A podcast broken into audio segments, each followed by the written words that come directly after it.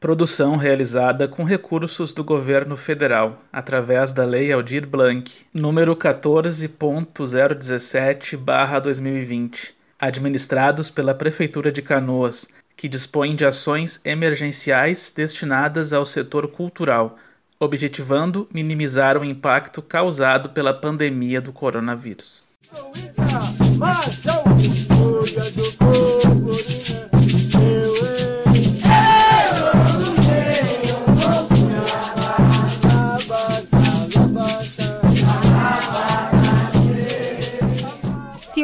tambor brasileiro é bastante difundido na música popular, suas origens no Brasil remontam aos tambores ancestrais indígenas e especialmente africanos. Nos próximos minutos, vamos falar um pouco sobre três expressões e bens culturais do Rio Grande do Sul e seus respectivos tambores gaúchos: o tambor de sopapo, o batuque e o maçambique de Osório.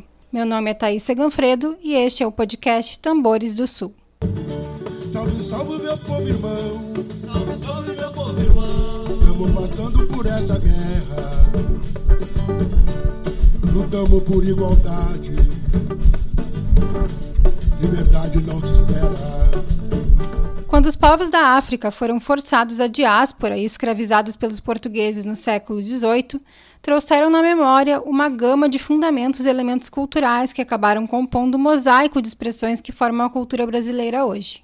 A percussão, essencialmente ligada à religião, faz parte desse complexo e acabou originando diferentes instrumentos musicais e tambores das mais variadas características, de acordo com as diferentes religiões de matriz africana presentes no país.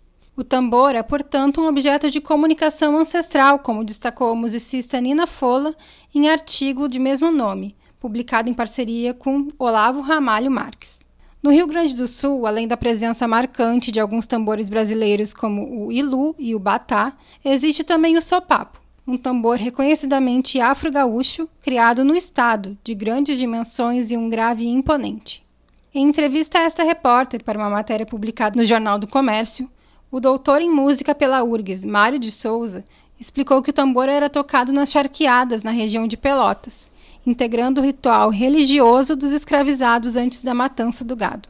Conversei com Mário, autor da tese O Sopapo e o Cabobu, etnografia de uma prática percussiva no extremo sul do Brasil. Ele me explicou o seguinte, aspas, o sopapo atuou também em outras situações festivas, como casamentos e celebrações, inclusive em momentos que foram reconhecidos posteriormente como sincretismo, ou seja, celebrações festivas relativas a santos católicos. Fecha aspas. Indícios da presença deste grande tambor no estado são a aquarela de 1857 do artista alemão Vendrot, na qual o sopapo aparece sendo tocado por escravizados sul-riograndenses, e também o relato do viajante Carl Seidler, publicado na obra Dez Anos no Brasil, no qual ele descreve a festa de reis em Pelotas no ano de 1834. Abre aspas. Dois homens fortes carregavam um grosso pedaço de tronco oco, revestido de couro, no qual logo um deles entrou a bater com os pés, como num tambor. Fecha aspas. No século XX, o sopapo passou a ser bastante utilizado no carnaval, principalmente no município de Pelotas, até o momento em que se tornou menos frequente nas escolas de samba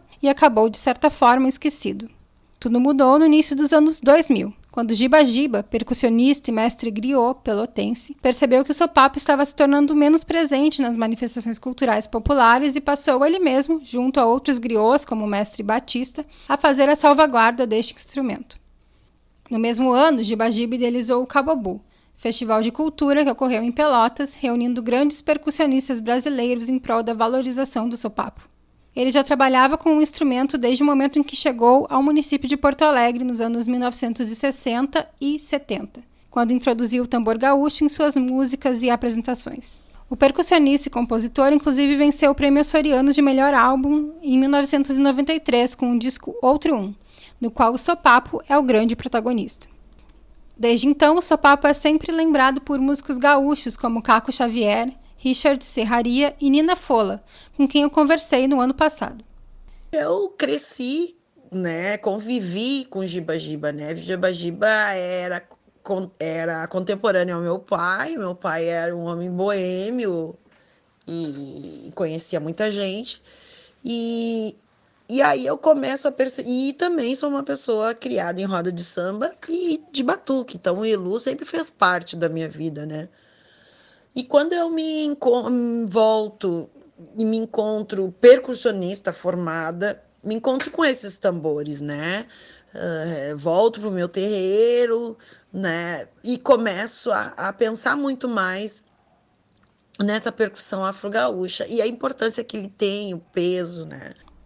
Essa foi a Nina me contando sobre o período em que ela foi estudar na Escola de Música Vila Lobos, no Rio de Janeiro, e passou a refletir sobre sua vivência e a cultura popular do Rio Grande do Sul. A percussionista destaca que toda essa trajetória foi construída com os colegas do grupo Afroentes, que teve início antes dos anos 2000 com uma pausa de 2003 a 2015.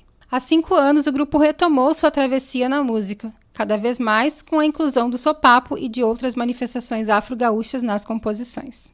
E Afroentes é isso, o nome do grupo evoca, né? Evoca essa herança ancestral que a gente tem. Então, o que, que nos, nós nos herdamos? Nós herdamos o supapo, né? E que, e, e que, e que nunca foi esquecido por conta da presença do mestre Giba-Giba. E, e herdamos os ilus, né? Os ilus batás que que estão aí em todos os terreiros eh, sendo tocado por homens e mulheres.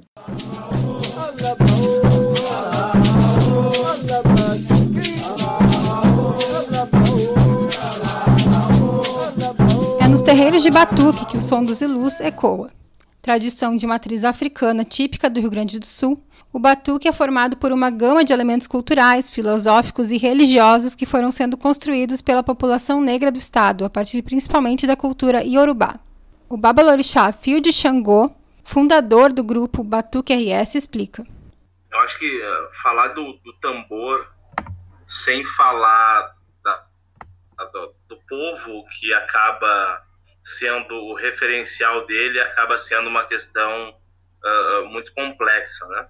O tambor, ele, que nós tocamos aqui no sul, ele é oriundo de um povo, né, que é o povo Yorubá, proveniente da Nigéria, influenciado também pelo povo Fon, proveniente do Benin, né, uhum. da Omé.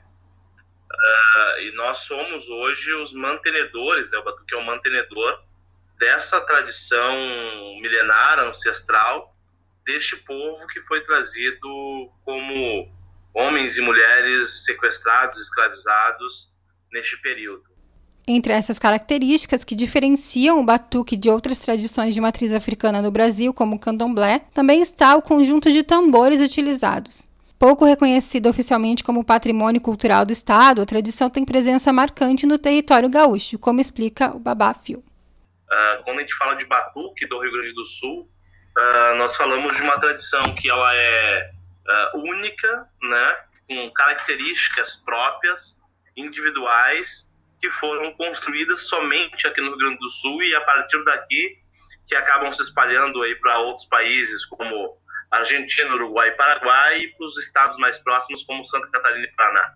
Três tambores compõem o batuque gaúcho. O ilu está presente em todas as tradições do batuque e também em outras tradições afro-brasileiras, como a nação Nagô em Pernambuco. Já o batá, tambor menor, é mais utilizado na tradição jeje. E as tradições Ijexá e Oió também incluem o ayan, de formato cônico. Cada tradição tem seus próprios rituais, mas a relação do tamboreiro com o tambor é sempre espiritual. Toda essa cultura resiste a cada geração ao silenciamento e ao apagamento provocados pelo racismo. Como diz o Babafio, é preciso que os povos de terreiro do Rio Grande do Sul estejam atentos à discriminação cultural crescente no Brasil e no Estado.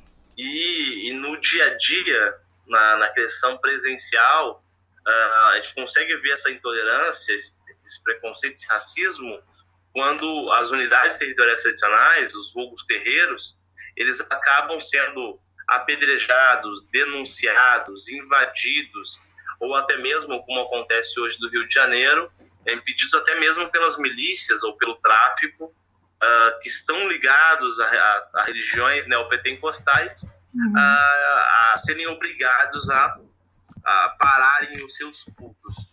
E na porta do céu,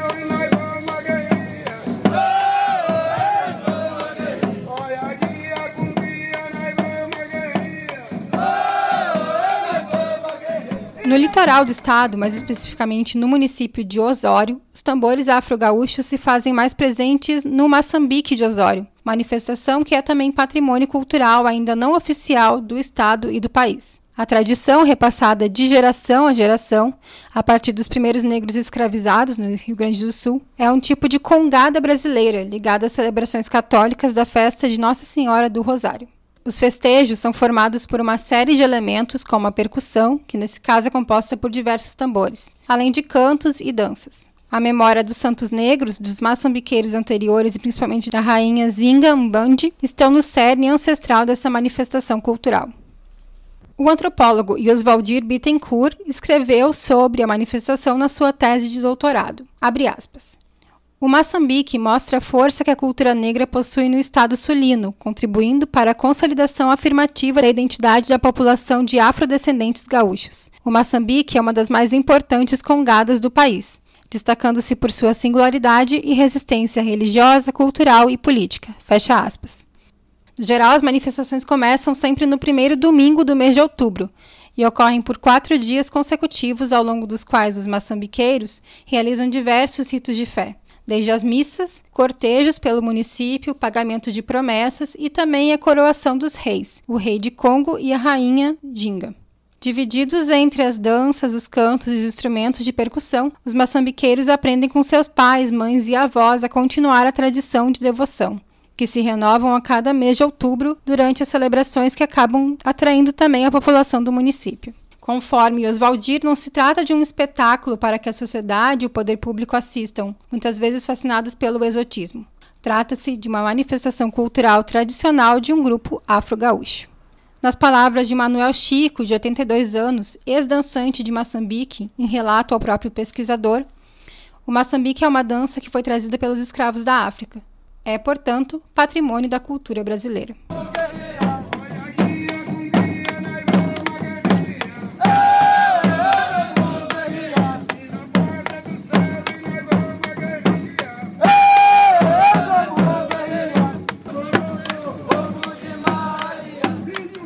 Este foi o podcast Tambores do Sul, realizado pela Riobaldo Conteúdo Cultural, com financiamento da Prefeitura de Canoas através da Lei Aldir Blanc. Pesquisa e apresentação de Thaís Seganfredo e produção de Rafael Glória. Este podcast utilizou músicas de licença livre do Canal Brasil, do coletivo Catarse e do canal Batuque RS no YouTube. Para saber mais sobre nossos conteúdos culturais, é só procurar a Riobaldo nas mídias sociais. Até a próxima!